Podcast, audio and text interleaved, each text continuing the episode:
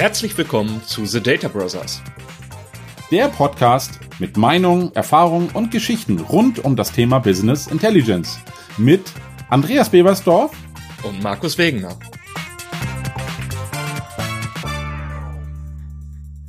So, Andreas, lass uns mal zu unserem heutigen Thema kommen. Wir haben uns ja was Besonderes ausgesucht, nämlich Stolpersteine im BI. Hast du da auch etwas zu beizutragen? Ja, hallo Markus. Ich finde schön, dass du dir gewünscht hast, heute das Thema wieder einzuleiten. Natürlich habe ich Themen wie du ja auch, die uns dabei bewegen und diese Stolpersteine und es mag noch so spannend klingen. Es gibt dort auch ganz schön viele Stolpersteine. Ich will es mal nur damit beginnen. Man kann schon manchmal an den Anforderungen scheitern. Kennst du das? Ja, sehe ich sogar sehr, sehr groß, das Problem. Und man merkt es ja zum Beispiel auch, wer das Thema vorantreibt. Also wenn wir jetzt gerade in der IT starten mit so einer Anforderung und die Fachabteilung es nachher nicht nutzt, krepiert so ein Projekt meistens. Und wenn wir in der Anforderung bei der Fachabteilung starten, dann ist es so, dass wir überhaupt erstmal technisches Grundverständnis schaffen müssen, beziehungsweise selber versuchen müssen, diese Anforderung zu verstehen und zu sehen, ob die Anforderung überhaupt mit unseren Möglichkeiten übereinstimmt. Wenn wir einfach nur über Auswertungen reden, gehört da ziemlich viel drunter und teilweise sind es eben auch keine BI-Themen. Und wir haben es ja auch schon mal in einer Folge benannt. In welche Anforderungen möchtest du denn noch weiter eintauchen? Ja, für mich sind da mehrere Themen bei. Also gerade das Thema Datenqualität ist mir immer wieder ein wichtiges Thema, weil es auch immer wieder aufstößt. Also Du weißt selbst, was hilft dir das beste BI, wenn das äh, System es nicht so liefern kann, wie du es benötigst, oder aber im besten Fall auch noch meine allseits geliebten Freitextfelder im CRM oder im ERP-System, die ich ja total liebe. Und insofern da alles möglich ist und auch ein ganz wichtiger Punkt, der immer wieder unterschätzt wird, die Verantwortlichkeit. Wer ist wann für ein Thema verantwortlich? Wer hat die Hoheit über die Daten, über die Zahlen, über die Strukturen und wer entscheidet? Denn Markus, am Ende ist es auch in jedem BI-System so wie bei einem Hauskauf oder auch beim Autokauf. Einer muss am Ende sagen, ja, das ist es mir wert zu investieren, damit sich das System lohnt. Und dem müssen sich natürlich auch alle unterordnen, damit das ein Erfolg werden kann. Ohne dass ich ein BI-System schlecht reden will, aber auch hier sind schon viele dran gescheitert, wenn die IT etwas durchdrückt und der Fachbereich sagt, das können die gerne machen, aber den Report nehmen wir denen nie ab und umgekehrt der Fachbereich vielleicht sogar gar keine Unterstützung aus der IT bekommt. Wir haben da ganz viele Projekte gehabt, wo es dann immer diese leichte Schatten-IT gab in dem Fachbereich. War auch ein ganz unangenehmes Thema. Wäre doch schön, wenn ihr an einem Tisch zusammenarbeitet und ihr solltet nicht beide an demselben Strang ziehen, sondern ihr solltet beide miteinander arbeiten. Also nicht gegeneinander, weil am Ende weißt du auch, wenn beide an einem Seil ziehen, ist das links wie rechts. Es kann keiner gewinnen und du kommst auch keinen Meter voran. Ja, und genau das ist, glaube ich, auch so der Punkt.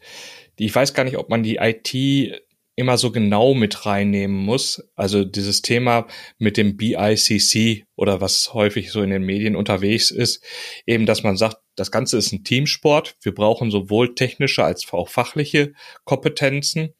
Aber es ist eben so, dass das gesamte Umfeld schon so groß ist, dass es eben auch eine eigene Person in der IT ist. Also ich sehe da meistens nicht irgendeinen hm, Application Manager oder so, der bereits in der IT vorhanden ist, der jetzt eben noch ein bisschen Business Intelligence dabei macht, sondern ich finde, das ist ein Thema, das durchaus völlig ausfüllend ist und da braucht man eine besondere Person und die muss auch ja, ich weiß nicht, wie weit die in der Verantwortung der IT wirklich stecken muss. Sie muss mit den Kollegen zusammenarbeiten, aber eben weisungsbefugt. Ich weiß nicht, ob das ganze Thema nicht sogar ein eigenes Team sein könnte, die sich komplett für die Datenbewirtschaftung bereitstellt. Das Thema mit der Datenqualität ist auch wieder sehr, sehr spannend, weil wir sagen müssen, dass wir ja nie wirklich eine hundertprozentige Datenqualität erreichen werden. Deswegen sollte das eigentlich nie ein Showstopper sein. Gleichzeitig muss man aber auch wieder betrachten, wie gut ist denn die Qualität? Reicht es denn aus, um zumindestens die Tendenzen mitzubekommen oder sind diese Informationen einfach gar nicht in den Daten vorhanden oder so stark da drin verschlüsselt, dass ich sie überhaupt nicht mit rausbekomme? Du hast es ja bereits angesprochen mit den Freitextfeldern. Kann an manchen Stellen eine tolle Idee sein, dass man eben ein Feld hat, in dem ich frei Daten eingeben kann, weil das macht es ganz einfach. Ich kriege jede Information in dieses Freitextfeld rein. Die Problematik beginnt ja dann wirklich dann wieder bei der Extraktion, um herauszufinden, was eigentlich in dieses Freitextfeld eingegeben wurde. Ich bin da doch ganz gut gesegnet, dadurch, dass ich in den meisten Fällen ERP-Projekte mache und diese Felder durchaus einen steuernden Einfluss innerhalb des ERP-Prozesses hat kann man sie dann auch wieder relativ gut auslesen und wieder nutzen, um eben auch Berichte darauf aufzubauen. Aber auch da, klar, wenn ich bestimmte Analysen fahren will, diese Anforderung habe und finde da eben entsprechend kein Segmentierungsmerkmal innerhalb der Daten, weil in dem ERP-Prozess eben grober gesteuert wird oder geroutet wird, dann muss man da eben entsprechend rangehen. Und da kommen eben dann auch wieder verschiedenste andere Personen mit ins Spiel. Das sind dann eben solche Leute, die Stammdatenmanagement machen, die da auch mit reinkommen müssen, die einfach dafür sorgen müssen, dass bestimmte Attribute an den Artikel sauber gepflegt sind und auch als Ansprechpartner dienen müssen, wenn Informationen eben falsch laufen und wir feststellen, innerhalb unseres Ladeprozesses, wir haben die Datenqualität nicht und es muss etwas nachgebessert werden, dass solche Leute dann eben diesen Ball entgegennehmen und wirklich umsetzen. Was möchtest du denn noch hinzufügen, Andreas? Ja, ich, ich hänge immer ganz gern an dem Thema Verantwortlichkeiten. Tatsächlich. Und Datenqualität hatten wir ja schon mal angerissen, aber beim Thema Verantwortlichkeiten ist immer das Thema, wer entscheidet denn, welche Kennzahlen es gibt, Markus? Und auch hier wieder, stell dir vor, wieder das Thema, du hast mehrere Fachbereiche, wir machen ein gemeinsames Datenmodell und der Umsatz bei dem einen ist nicht der Umsatz bei dem anderen. Ich habe das immer ganz gern im Controlling gehabt. Das Controlling hatte den Umsatz etwas anders definiert als der Vertrieb. Schon hast du zwei Kennzahlen. Und wenn die sich auch noch im Meeting treffen, wäre es schön, wenn sie zumindest wissen, dass beide unterschiedliche Kennzahlendefinitionen haben. Also was mir dann meistens gefehlt hat und was auch immer fehlt, ist sowas wie ein Kennzahlenkatalog oder irgendeiner, der das klar definiert und jeder weiß, wie diese Kennzahl definiert wurde. Vom Fachbereich, um auch hinterher zu prüfen, was, was kriege ich denn an Daten überhaupt geliefert. Denn auch da, wir haben das früher in Planungssystemen sehr oft gehabt, da wurde ein Planungssystem aufgesetzt mit einem Treiberbaum, alles wundervoll. Und ich habe da wirklich ein Projekt gehabt, die haben 240 Kennzahlen definiert, Markus, toll. Und nachdem sie dann das Ist-System angeboten haben, haben sie festgestellt, sie können davon ein Drittel an Zahlen liefern. Und Markus, da hat auch jemand versucht etwas abzubilden, aber die Realität kann das gar nicht in dieser Tiefe liefern. Das wäre ja so schon, als wenn jemand ein Glasfaserkabel liegt und da ist noch nicht mal ein Kabelkanal, also wird das ein offenes Kabel und wir wissen beide, Glasfaser offen, wird ein schwieriges Thema. Insofern, ich würde mir wünschen, wenn wirklich alle verstehen, dass es hier Verantwortlichkeiten gibt und einer ist wirklich für die Daten zuständig, vielleicht ist es sogar derselbe, der die Reports baut, aber jedem muss klar sein, wer hat wann welche Verantwortung und auch wieder das Thema, wann baust du welche Strukturen und wer macht Änderungen und wer dokumentiert das oder wer stellt auch das Berichtswesen in irgendeiner Form zur Verfügung. Wer weiß ja, wir haben viel auch mit den Power BI Pipelines gesprochen. Nur wenn man sich da nicht drum kümmert, geht es manchmal schief und am Ende wundert sich jemand, warum dann plötzlich das ganze Thema nicht so optimal funktioniert. Auch dieses Thema BICC, was du ansprachst, wir haben auch wirklich Kunden, die machen das wirklich total stringent. Es funktioniert alles tadellos. Frage ist halt immer nur, wie tief kann man da gehen und wie weit sollte man gehen? Natürlich, wenn du, ich sag mal, eine zehn Personen Abteilung hast, kannst du auch nicht die Hälfte dafür nur um das strukturieren. Es muss auch irgendjemand muss auch mal das ganze Thema erarbeiten und auch bereitstellen. Insofern frage ich mich immer, wie es läuft. Und mein schlimmstes Thema ist eigentlich immer, nachdem die Datenqualität geklärt wurde und wirklich alles auf einem sauberen Weg ist, ich möchte im BI-System, und da frage ich dich wahrscheinlich gleich zu, ich möchte im BI-System dafür sorgen, dir sichtbar zu machen, dass wir ein Problem mit den Daten haben, aber ich möchte möglichst nur die Sichtbarkeit darstellen, nicht aber alle Korrekturen im BI-System machen, weil da gehören sie für mich nicht hin. Denn wenn du sie vorne nicht korrigierst, werden sie hinten immer nur noch schlechter. Oder da gibt's noch mehr Freitextfelder oder der Kollege gibt erstmal kleines a und großes a ein, und mit Leerzeichen ohne. Insofern ich würde es gerne immer darauf hinausführen, wir zeigen es dir, du musst es aber in deinem System korrigieren, damit dann der nächste Lauf dafür sorgt, dass das Ganze geglättet ist und dieser Fehler hoffentlich in der Form nicht mehr passiert. Machst du das anders in dein BI-Analysesystem? Also wir werden oder wir korrigieren nicht Datenprobleme innerhalb des BIs. Das ist klar. Das andere, was wir schon machen oder was man eben sehen muss, ist, wie gehen wir eigentlich mit diesen Fehlern um? Und da hatten wir schon verschiedenste Ansätze. Es ist ein bisschen situationsbedingt. Ich kann es gar nicht sagen, dass wir es allgemein machen. Aber wir hatten zum Beispiel so einen Punkt, wir hatten eine Nulldivision. Das bringt uns zu einem Problem. Wie kann ich diese Nulldivision umgehen? Entweder ich steuere den kompletten Datensatz aus, dann ist er eben gar nicht vorhanden, oder ich nehme eben einen, einen entsprechenden Wert an. Und bei dem Wert annehmen haben wir aber tatsächlich einen Wert gewählt gehabt, der zu einem großen Outlier geführt hat. Das heißt, damit wird das Ganze dann doch im System relativ schnell sichtbar und kann entsprechend ausgemanagt werden und kann dann entsprechend angepasst werden. Was mir auch angefallen ist, wo du gerade mit den Kennzahlen am Sprechen warst. Ich hatte bei einem Kunden gesehen, der hat das ganze Projekt eingeführt oder wollte eben die Mannschaft entsprechend onboarden und hat da den Spruch in die Präsentation mit reingemacht, miss es oder vergiss es. Und ich fand den ziemlich cool, weil er einfach auch nochmal zeigte, dass wenn diese Kennzahl nicht messbar ist oder so, dann sollte man sie vergessen. Und der andere Spruch, der ja da irgendwie auch mit hin ist, alles, was ich messe, sollte ich eigentlich auch wert sein, es zu planen. Also in dem Rahmen, okay, ich sehe jetzt meinetwegen meine Kennzahl, ich habe sie gemessen, aber wenn ich nicht weiß, in welchem Rahmen ich sie haben möchte, in welchem Rahmen ich sie planmäßig packen möchte, dann bringt mir das auch nicht, weil ich ja dann auch noch keine Handlung darauf von ableite. Also ich habe sowas so, wenn ich auf dem Dashboard die Kundenanzahl ausweise, ja, was bringt mir das denn? Ich, ich weiß dann zwar, wie viele Kunden ich habe, aber ist das jetzt eine gute Kennzahl? Ist das jetzt eine schlechte Kennzahl? Irgendwie muss ich da irgendwas gegenstellen, um wie viele Kunden ich eigentlich haben will oder wie viele Kunden ich eben nicht haben will, um meinen entsprechenden Umsatz zu erreichen. Und das heißt einfach, diese Planungssachen müssen einfach schon im Vorfeld gemacht werden, um das Ganze wirklich im BI nutzen zu können. Ansonsten ist es nur entsprechender Ballast.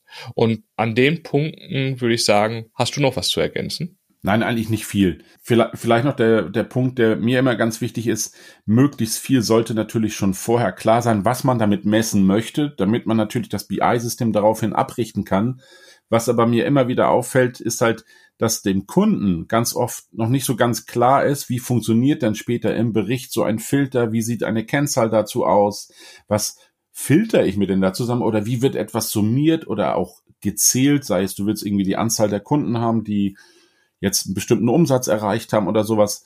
Diese ganzen Details sind ja selten in irgendeiner Form auch wirklich katalogisiert oder niedergeschrieben. Und das größte Problem ist doch, wie kannst du auf Basis dessen was du an Informationen bekommst, daraus eine Schätzung abgeben, damit du natürlich sagen kannst, ich brauche Folgendes. Also ich weiß nicht, wie es bei deiner Hausbauphase war. Ich wusste vorher nicht so ganz genau, was der alles von mir wollte. Aber als ich die Liste gesehen habe, habe ich gedacht, Mensch, die ist ja vollständig. Und mir hat mein total netter Kollege gesagt, nachdem er mein Haus dann besichtigt hat, du Andreas, jetzt wo das alles hier steht, es funktioniert, was würdest du heute anders machen? Also was hast du daraus gelernt? Und auch nur ein Kunde kann natürlich nur so viel mitgeben, wie er verstanden hat, wie du es ihm erklären konntest, was du brauchst, um deinen Arbeitszettel zu definieren, um ihm ein BI-System zu stellen. Und auch das, glaube ich, ist etwas, was die Kunden erst lernen, wenn sie mit dem BI arbeiten und dort reinkommen. Und da kommen wir zu diesem iterativen Prozess. Das ist ja ein Lernprozess auf beiden Seiten. Ich verstehe, wie du die Frage gemeint hast. Daraus mache ich dir dein BI fertig und du stellst fest, ah, so wird das jetzt implementiert. Okay, das heißt aber, jetzt weiß ich, wie, wie du das quasi gemeint hast und wie man es dann abbilden muss und wie ich die Frage zukünftig stellen muss, damit du mir die richtige Antwort in meinem BI erstellen kannst. Weißt du, ich hoffe, ich habe das jetzt nicht zu verklausuliert, soll aber nur heißen, wir müssen uns langsam in einem Prozess annähern, dass der eine weiß, wie er die Frage zu stellen hat und der andere weiß, wie er das implementieren kann. Deswegen machen wir ja auch ganz oft dieses Thema, wie, wie ist eigentlich der Bericht heute abgebildet oder was willst du für eine Frage stellen? Und diese kleinen Mockups helfen ja, um auf beiden Seiten das Verständnis zu entwickeln. Trotzdem kann ich ja nie gleich das ganze Haus bauen, sondern ich kann dir ja immer nur Teile zeigen und damit du dich etwas sicherer fühlst und ich das Gefühl habe, du hast verstanden, was ich eigentlich von dir wollte. Ja, und das ist, ich finde, gerade in BI-Systemen ist es wirklich ein Lernprozess, der im Projekt immer besser wird, damit jeder versteht, wie auch das ganze System funktioniert und sei es diese Beziehungsmatrix in einem Datenmodell, dass jeder versteht, was es denn bedeutet oder wieder das Beispiel, ich habe meine Ist-Zahlen, jetzt kommen die Planzahlen, die sind aber nicht tagesgenau. Das hat natürlich eine gewisse Implikation fürs Modell, wenn du also Monatswerte planst. Ja, entweder brichst du die dann runter, Markus, für mich auf die Tage, oder wir lassen das, weil es eh keine Genauigkeit gibt, die darunter das sinnvoll abbildet. Dann kannst du aber Budget nur auf Monatswerte mit den Ist-Werten vergleichen. Auf Tageswerte macht das wenig Sinn. Aber das ist etwas, das lernt man wirklich erst, wenn man es gemacht hat. Und auch dann sollte man immer noch überlegen, wie tief will man manchmal gehen. Und manchmal muss man dem anderen auch klar machen, was bedeutet das, damit man abschätzen kann, wie viel ist ihm das wert, dass ich das dann auch noch ins Modell hineinnehme. Ja. Und am meisten, Markus, und jetzt kommt meine fiese Frage an dich heute. Am meisten ist das Thema aber erst, wenn du mit dem BI-System fertig bist, kommt meist jemand zur Tür rein und sagt, jetzt haben wir hier übrigens noch das Thema Governance und Berechtigung, Beziehung, also wer darf wann was sehen und empfangen. Und am schlimmsten noch, wo kriege ich denn die Informationen her, dass jemand auch sagen kann, der Markus Wegener darf nur folgende Strukturen in Süddeutschland sehen und der Herr Beversdorf nur in Norddeutschland, dann wird es das erste Mal kompliziert und wir wissen, dass diese Frage irgendwann kommt und wir haben sie bestimmt auch zu Anfang gestellt, aber viele stellen diese zurück, weil das erstmal den Prozess verkompliziert, weil da haben sich viele keine Gedanken drüber gemacht, wo denn diese Informationen herkommen. Ist das bei euren Projekten ähnlich oder hast du den Vorteil, dass dein ERP-System das quasi schon mit im Bauch drin hat? Nee, aber worüber du jetzt gerade so gesprochen hast, bringt mich nämlich auch zu diesem Punkt.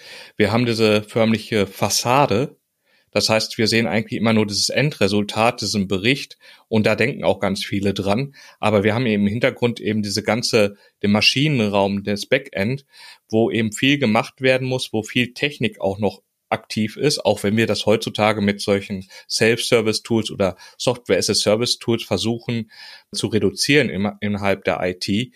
Aber dennoch auch das Governance-Thema ist ja eigentlich auch ich würde behaupten, häufig doch ein sehr IT-lastiges Thema, dass man irgendwelche Services abruft, um solche Informationen nochmal auslesen zu können, um überhaupt erstmal wieder Informationen zu gewinnen, was eigentlich in der eigenen Landschaft passiert. Und eben das ist ein fieses Verhältnis. Weil am Ende des Tages, der Output, den wir erhalten, der ist eben im Prinzip nur diese Fassade und ist auch das, was im Prinzip im ersten Gespräch mit dem Kunden das Ziel ist, worunter sich was vorstellen kann, was er da haben möchte. Und dass eben der der Eisberg, man kennt auch dieses Bild äh, sehr äh, schön, nach unten hin noch sehr, sehr viel größer ist. Und das ist natürlich wirklich so eine Problematik. Und wir hatten es jetzt, oder du hast es auch schon wieder kurz angesprochen, wir haben ja zum Beispiel Kennzahlen, dass bestimmte Kennzahlen sich einfach nicht summieren lassen. Ist auch etwas, was dem Fachbereich irgendwie plötzlich mal gezeigt werden muss, dass auf dieser, also man redet so in den Raum und sagt, ich rechne das plus das und möchte diesen Wert haben und unten drunter muss noch eine Summe. Und dann kommt man an den Punkt und sagt, ja, okay, das ist aber jetzt eine nicht additive Kennzahl. Die, die können wir einfach nicht so summieren, sondern die rechnet sich auf jeder Granularitätsebene halt neu. Ist so ein Stolperstein, da fallen doch tatsächlich viele Leute drauf rein. Auch bei uns innerhalb von der IT ist es, oder wie soll ich sagen, nicht IT, sondern in der Entwicklung ist es so, dass wir vielleicht das ein oder andere Feature kennen, aber dass dieses Feature davon abhängig ist, was ich gerade eigentlich nutze. Wenn ich zum Beispiel unterschiedliche Verbindungsarten nehme, kann es sein, dass diese Funktion zwar existiert, diese Funktion steht aber nur in dem sogenannten Import-Mode bei Power BI zur Verfügung. Sobald ich aber im Direct Query Mode bin, kann ich diese Funktionalität nicht nutzen. Und da, da merkt man plötzlich, man ist immer in so einem Rahmen man weiß, ja, du hast ein Problem, ich kenne die Lösung dafür, aber wenn die Rahmenbedingungen für diese Problem nicht stimmen, dann passt vielleicht auch meine Lösung nicht dazu, weil es eben doch vielschichtiger ist, als man meint. Und das sind auch immer wieder so Stolpersteine, die ich innerhalb von einem Projekt erleben kann. Mir hat zum Beispiel jemand erzählt, äh, dass sein Prof zu ihm mal gesagt hat, stellen Sie im Power BI Modell die Filterrichtung immer auf Byte-Richtung, dann haben Sie alle Probleme gelöst. Und gerade dann war ich mit ihm im Gespräch und sag, ja, gerade deswegen haben wir jetzt gerade dieses Problem, weil einfach bestimmte Elemente rausgefiltert wurden, weil es zu den Daten eben noch keine Werte gab und die hätten eigentlich angezeigt werden müssen. Und gerade in unserem Beispiel auch mit Plan- und Ist-Werte, wenn ich diese Filterung in beide Richtungen mache, habe ein Element nicht geplant und trotzdem läuft auf diesem Element Umsatz, dann wird durch diese beidseitige Filterung gesagt, okay, dieser, zu diesem Wert gibt es keinen Plan, dieses Element ist nicht da. In die Gegenrichtung wird aber dann auch der Umsatz nicht angezeigt. Also man merkt auch da wieder ganz spezielle Sachen. Oder was mich letztens selber eingeholt hat, war das Thema Quick Measures. Ich wusste, dass im Power BI Quick Measures vorhanden sind und dass dieses Quick Measures entweder die vom Power BI generierte Datumsdimension haben möchte oder eine selbst erstellte Datumsdimension, die man entsprechend markiert und aufgebaut hat. Was ich nicht wusste, war, dass zum Beispiel ein gleitender Durchschnitt die eigene Power BI-Dimension braucht und eben nicht mit der vorhandenen funktioniert. Und dann ist man plötzlich wieder auf Seiten wie DAX Patterns und guckt nach, was die Jungs zu, von SQL BI da aufgebaut haben und baut sich eben seine passende Formel für dein Thema an. Aber ja, diese einfachen Weg, dass man sagt, ja, da gibt's doch einen Quick Measure, kannst ja das nutzen, wird plötzlich zu einem Stolperstein. Und ja, ich glaube, das ist immer dieser Ausdruck, nicht was du nicht weißt, bringt dich zu Fall, sondern das, was du zu wissen glaubst, bringt dich zu Fall. Und das ist dieser Punkt, ja, ist dir auch sowas schon untergekommen, Andreas? Markus, du hast ja sicherlich gesehen, ich musste schmunzeln und ich habe befürchtet, dass du mich das fragst. Natürlich ist das genau ein heikles Thema und auch zu den Quick Measures, die Erfahrung, die du gemacht hast, kann ich nur ergänzen oder auch noch bekräftigen. Wieder das tolle Thema, ich möchte den Vorjahreswert haben. Diese Quick Measures machen ja ganz viele Dinge mit prozentualer Berechnung und allem, aber allein nur den Vorjahreswert, das geben sie dir mal so gern nicht zur Hand. Da habe ich mich immer gefragt, wem muss ich sagen, dass auch diese einfachen Dinge ganz nett gewesen wären. Und ich muss gestehen, diese Quick Measures zeige ich eigentlich nur in der Basisschulung. Ansonsten fasse ich sie eigentlich nicht mehr an, weil da kann man, ja, viele Kollegen und viele Kunden glauben auch, damit kann man alles lösen. Nur leider lösen sie ja nicht alles, weil meistens baust du das Modell ja nicht so, wie die es gerne erwarten würden, sondern wir strukturieren etwas um. Insofern muss das Ganze dazu auch passen. Also lasse ich es lieber. Aber das Wichtigste ist quasi, dass man weiß, was da passiert und dein Thema Filter und Filterrichtung habe ich auch mit Kollegen schon ganz oft gehabt, setzen dann, weil es gerade nicht funktioniert, den Filter auf beide und wir wissen doch beide, wenn wir eine Strukturtabelle haben und dazu eine Faktentabelle, also ich möchte die Faktentabelle ungern, weil sie meist ja die größere ist, zur Filterung heranziehen, weil das das Thema Performance auch hier wieder immer trifft. Und das mag jetzt banal klingen, aber Performance ist ja das Erste, was dann kritisiert wird, wenn plötzlich der Bericht ja, wie soll ich das sagen, länger braucht, als man sich das wünscht. Auch da wieder das Thema, ich liebe die DAX Patterns, die sind, machen tolle Sachen, aber man muss echt aufpassen, dass man es mit den ganzen Formeln nicht übertreibt und sei es, du brauchst die Top 3 Kunden, Top 10 Kunden, ich möchte die 80 Prozent haben. So viele Berechnungen, Markus, wie wir da dann schon wieder einbauen, führen immer dazu, dass es heißt, ist das dann wirklich noch performant? Denn ein Bericht über 10 Sekunden, besser noch alles über drei guckt sich kaum jemand gern an, weil gefühlt ist es ja immer länger. Das ist wie in einer Warteschlange stehen, das eigentlich schnell geht. Trotzdem musst du warten und das möchte ja eigentlich kaum ein Mensch. Insofern, mir wäre wichtig zu versuchen, sowas zu vermeiden, aber auch hier gilt, ich kann ja gar nicht alle Eventualitäten vorher abbilden. Selbst wenn wir, wir arbeiten immer mit so einem genannten Architekturschaubild, wo wir dir quasi klar machen, was wie zusammenspielt. Und das Gemeine daran ist, dieses Architekturhaus, wie wir es nennen, das ist zwar einfach skizziert, weil es ja relativ leicht gemacht ist, trotzdem bedeutet es immer, du hast ein technisches Fundament. Und ich möchte doch den Fachbereich so ein bisschen davon weghalten, weil die meisten sind dann halt nicht so affin zur Technik und ein bisschen SQL-Code oder DAX möchten einige auch gar nicht machen. Markus, ich weiß nicht, hast du da andere Erfahrungen gesammelt? Ja, das Problem ist, bei den Fachabteilungen oder so, die man hat, dass im Prinzip dieses wirklich dieses Self-Service-Gedanke oder zumindestens auch dieses Berichte bauen, in deren, ja, da juckt's den schon in die Finger. Sie merken aber dann, dass für diese Transformation ihrer Anforderung Richtung Bericht plötzlich doch bestimmte technische Komponenten mit reinkommen. Und dann sagen sie häufig, dass sie sich das doch einfacher vorgestellt haben. Und das ist wirklich allein schon bei diesen Measures. Und wir, ich meine, wir sehen es ja auch immer wieder, es gibt diese impliziten Measures. Also das heißt, ich kann eine Kennzahl nehmen oder eine numerische Spalte und kann sie als Summenwert oder als Min-Max-Wert in dem Moment, wo ich es nutze, entsprechend einstellen und nutzen. Und es gibt diese expliziten Measures, wo es im Prinzip schon anfangen muss, mit so einem DAX-Code zu schreiben. Da, da ist so der erste Punkt mit dem Fragezeichen, warum muss ich jetzt bitte ein Measure schreiben, was nicht mehr ist als Sum und dann die Angabe der Spalte. Aber wenn ich es eben weglasse, kann ich dieses Datenmodell nicht mit Excel analysieren oder zumindestens kann ich nicht diese gleiche Berechnung dafür verwenden. Und da merkt man plötzlich, oh, ist etwas, was nicht sauber funktioniert. Das andere ist, wenn, wenn jemand dabei ist, der angefangen hat, das Ganze mit diesen Calculation Groups auch zu nutzen, dann setzt das Calculation Groups im Hintergrund ein entsprechendes Flag, das ab sofort explizite Measures benötigt werden. Und auch da ist dann plötzlich wieder eine Grenze, ja, bis zu einem gewissen Punkt konnte ich gehen und dann komme ich ins Stolpern, weil eben sich die Gesamtsituation ändert. Und das haben wir ja immer wieder an verschiedensten Stellen, wenn wir diese Assistenten in dem Projekt mit drin haben oder im Power BI mit drin haben, für die Erstellung einer Datumsdimension, eben diese impliziten Measures, alles soll uns helfen, möglichst am früh am Anfang schnell zu einem Ziel zu kommen, ohne eben den Heavy Lift machen zu müssen, also erstmal die große Hürde zu nehmen. Aber im Nachgang hängt uns eben diese Assistenz oder diese Hilfsfunktion am Bein und ist vielleicht Ballast an der Stelle, den wir eigentlich loswerden müssen. Und dann müssen wir eben auch die Leute mitnehmen und erklären, warum sie diese Funktion nicht mehr nutzen sollen und das Ganze entsprechend abnehmend sein soll. Und ja, wie gesagt, der Bericht ist fertig. Du hast es eben ja auch schon mal angesprochen.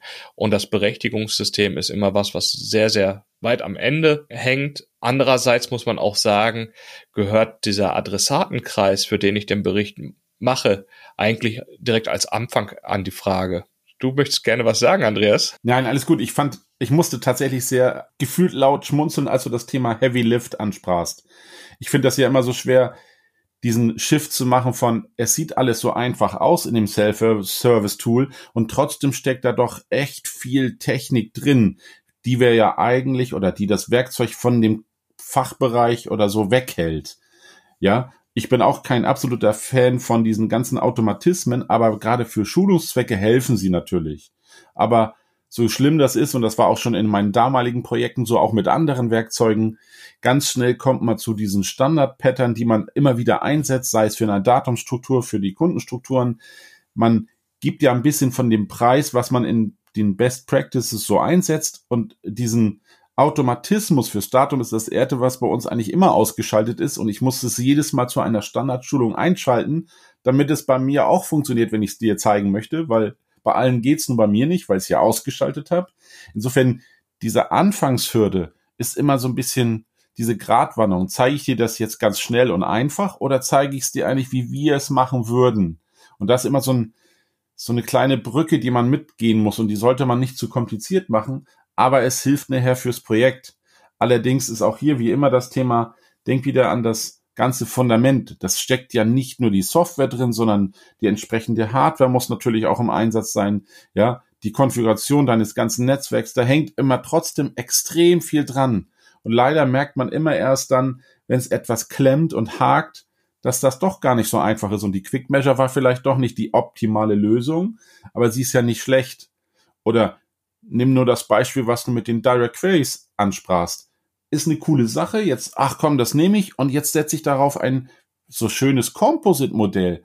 Achtung, ah, da waren schon wieder ein paar Einschränkungen. Mensch, ich darf jetzt links fahren, aber dann doch nicht und vielleicht nur 120. Und Markus, dieses, man muss echt vieles berücksichtigen, was einem erst auffällt, wenn man beim Kunden sitzt und der so viele Dinge cool findet und sagt, Edge, das machen wir jetzt. Oder ja, komm, warum geht das denn jetzt hier nicht? Das, wie sie es in der Demo gezeigt haben, war es ganz einfach. Diese vorsichtigen Schritte zum richtigen System. Man muss halt wirklich darauf vieles achten. Was darf ich zusammenstecken, was nicht? Und wo sind Einschränkungen? Und das erstmal zu vermitteln, soll ja quasi trotzdem noch Spaß machen. Und ich möchte auch niemanden den Spaß an diesen Werkzeugen nehmen und auch an den Analysen. Aber wenn man sich so ein bisschen so einen kleinen Bauplan macht, wie man das sinnvoll einsetzt, dann geht das trotzdem auch rasend schnell und dann kommt der Kunde auch gut zum Erfolg. Und was ich nur vermeiden möchte, ist, dass man dann alleine weitergeht und denkt, ach, das geht einfach ganz einfach und plötzlich fängt man an zu stolpern. Es wäre immer schade, weil die Analysen sollen ja am Ende das Ergebnis unterstützen, dass du siehst, okay, ich sehe jetzt hier einen leichten Einbruch in den Produktgruppen A. Warum ist das denn so? Und die Analysen, die du daraus ziehen möchtest, um daraus weitere Mehrwerte zu generieren, das sollte schon einfach gehen. Also ich versuche natürlich auch jede Kennzahl, wo du sagtest vorhin dieses Thema, ich möchte es messen und was ich nicht messe, kann weg. Dieses möchte ich auch wirklich immer wieder mit auf die Waagschale werfen, weil was mir oft passiert ist in vielen Kundenprojekten, dann sehe ich dort ganz viele Berechnungen, also wirklich, es nimmt überhand, aber bitte erklär mir doch mal, welche benutzt du denn davon? Und am Ende kommt meist dann raus, von diesen 100 Measures, die du gebaut hast, sind ganz viele gar nicht mehr im Einsatz. Also Idealfall wäre für mich natürlich, wenn ich sie alle löschen könnte, die überflüssig sind, denn diesen Ballast, der ist ja auch den musst du warten, den musst du pflegen und sei es, dass du das Modell mal umgestaltest und es hat wirklich einen Einfluss darauf. Wer kümmert sich denn um das Ganze? Das heißt, für mich wieder dieses Thema des Kennzahlen oder Datenkatalogs oder wo kommen die Daten her? Das fehlt mir total. Ich weiß, das ist Arbeit, aber wenn du das immer vernachlässigst, hast du sie jedes Mal wieder. Also da muss man echt dran und wenn man das alles beherzigt, Markus, glaube ich, ist man auf dem richtigen Weg und dann macht auch die Analyse Spaß und das geht ja dann wirklich rasend schnell. Ja, ich hatte jetzt noch ein paar Punkte, die mir gerade so auffielen, als du das so sagst. Das eine war, wir haben eine Schulungsunterlage erstellt, auch im Rahmen von Power BI. Und was eben interessant war, die Schulung fängt im Prinzip ja mit der Datenaufbereitung an, weil sie am Anfang steht und der Endanwender möchte aber eigentlich ganz gerne dieses fanzige Oberfläche am, am liebsten als erstes haben. Und es war irgendwie schon schwer, dass man erstmal mehrere Tabellen laden, aufbereiten und in Verbindung bringen muss, bevor man das erste Mal in dieser Oberfläche ist.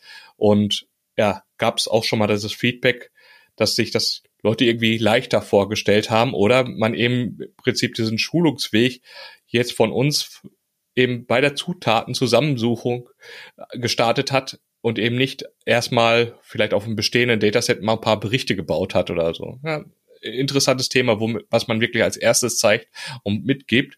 Das andere, was mir auch immer wieder unterkommt, und du hast gerade eben auch mit der Ver äh, Bewirtschaftung gesagt, ist, dass die Leute mit Power BI Desktop arbeiten und ein Dataset mit Berichten haben.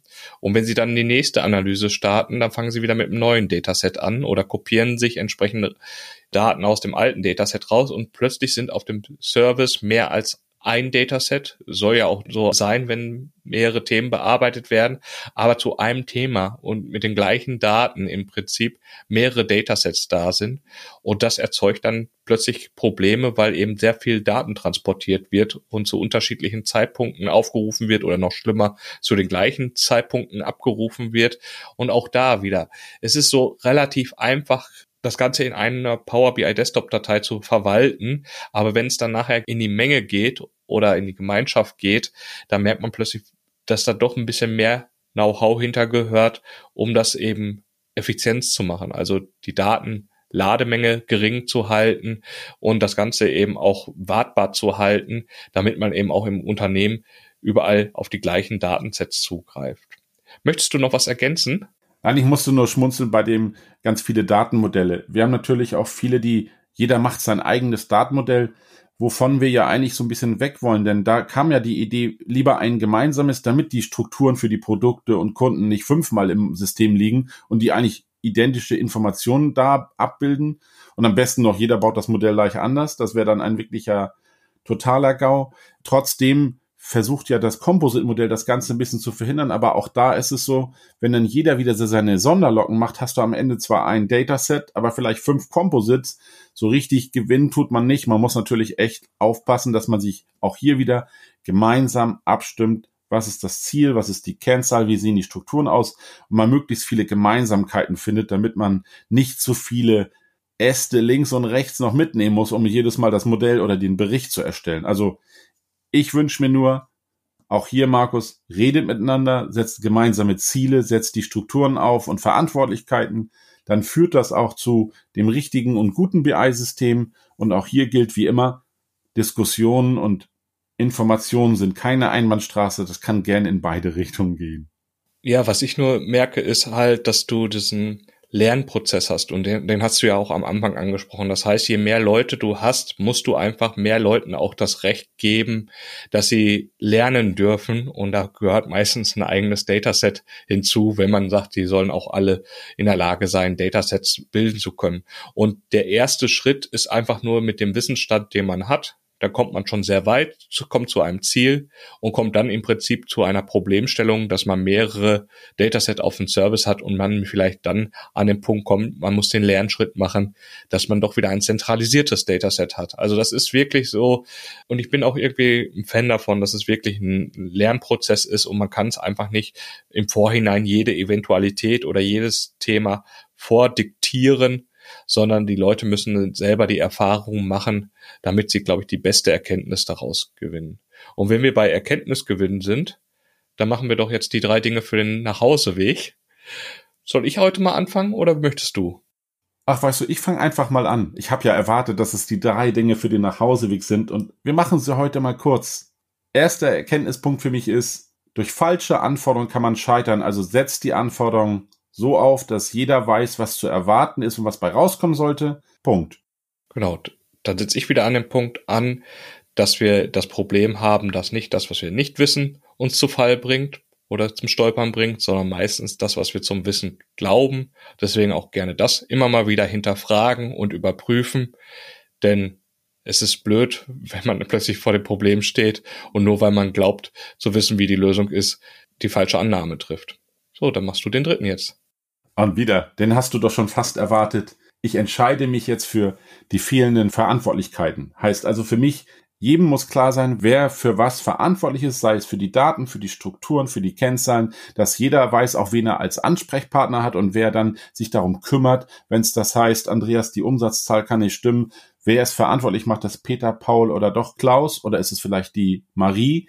Das ist wichtig für alle, damit jeder zu jedem Zeitpunkt weiß, da kümmert sich jemand drum und das Ding wird nicht nur in den Raum geworfen und es bleibt einfach liegen, bis irgendjemand feststellt, da war noch etwas, was unbeantwortet ist. Insofern, so langweilig es klingt, Verantwortlichkeiten und klare Prozesse sind das A und O für dein BI-System. Und bevor wir ganz abschließen, Markus, haben wir alle drei oder hast du vielleicht sogar noch einen vierten? Ja, bei den Verantwortlichkeiten habe ich ganz kurz überlegt, da ist da tatsächlich dann dieser Punkt, wo wir war, waren bei dem BICC, mit der Technik und dem entsprechenden Fachbereich und dem Frontend. Und da muss man einfach sagen, ja, im Rampenlicht steht ganz vorne immer das entsprechende Frontend, die Fassade, der Fachbereich. Aber man sollte echt überlegen, dass auch bei der Technik investiert werden muss und dass auch da die Kompetenzen da sein muss, damit das Ganze erfolgreich läuft. Ich glaube, damit haben wir es. Andreas, bis zum nächsten Mal. Ciao. Ciao, Markus. Das waren The Data Brothers. Wir hoffen, dir hat diese Folge gefallen. Hinterlass doch eine positive Bewertung, egal wo du uns hörst. Abonniere den Kanal, um keine weitere Folge zu verpassen. Bis dahin, alles Gute von Markus und Andreas.